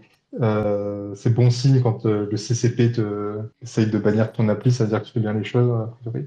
Je voulais juste dire pour les, les copains qui sont sur Android qu'il y a un métiste qui est pareil, et un, un client euh, mobile qui marche euh, très bien et de mieux en mieux. Euh, C'est comme Damus, on voit l'amélioration de jour en jour, qui est disponible sur le Play Store, sur F-Droid et puis même en, en téléchargement d'APK directement et voilà, qui est, bah voilà, une bonne alternative à Damus euh, pour les gens qui n'ont pas d'iPhone. Trop cool. Tu, tu me verras le lien, comme ça on le mettra en description. Et puis on fera sûrement un tuto très prochainement parce que ça fait longtemps que vous me demandez when Noster. Euh, très prochainement. Euh, Il y avait un commentaire là sous le space qui disait euh, mais maintenant on aura plein de scams NFT chez les maximalistes. Vous êtes grands, hein, vous décidez ce que vous achetez. On n'est pas là pour vous dire d'acheter ou pas des JPEG. Que ce soit aujourd'hui ou demain, ce sera toujours la réponse de découvre Bitcoin. Je me permets de parler pour toute l'équipe. Vous faites ce que vous voulez de votre argent tant que la transaction est valide. Écoutez les amis, j'avoue qu'il faut que j'y aille, donc je vous propose de, clôturer ici ce super épisode qui à la base était complètement improvisé hein, parce qu'on on avait un peu la flemme. Enfin, on n'avait pas beaucoup de sujets et finalement il y a, matière à dire sur sur Ordinal, donc on a bien fait de le faire. Euh, merci beaucoup euh, Gilles, Kevin, Loïc, Guillaume, Panta, Lambda et euh, Snitchy pour votre intervention, Fanny Slounès pour le co-host comme d'habitude, à toutes les personnes qui sont restées jusqu'au bout et tous les auditeurs euh, qui nous suivent depuis si longtemps. Nos Patreons, merci beaucoup de nous soutenir. Et euh, découvre Bitcoin, mais on continue. Hein. Je vous raconte pas là, que- ce qu'on fait en background. Je préfère que vous, vous le montrez une fois que c'est fait. Mais, euh, mais, mais ça build. Donc, donc ça, c'est cool. Merci à vous tous. N'oubliez pas de liker, vous abonner, nous soutenir, faire des dons et tout le bazar. Et bisous. Au revoir. Bientôt. Salut tout le monde. Allez l'OM! Merci, Allez, bisous. non, Allez, l'OM. Bye. Allez, l'OM. Merci d'avoir écouté notre podcast, j'espère qu'il vous a plu. N'hésitez pas à le partager sur les réseaux et nous mettre une note sur votre plateforme de podcast préférée, ça nous aide énormément. Ceci était une production Découvre Bitcoin, je vous retrouve très bientôt sur les réseaux. Merci à vous et n'oubliez pas de le partager grandement. Salut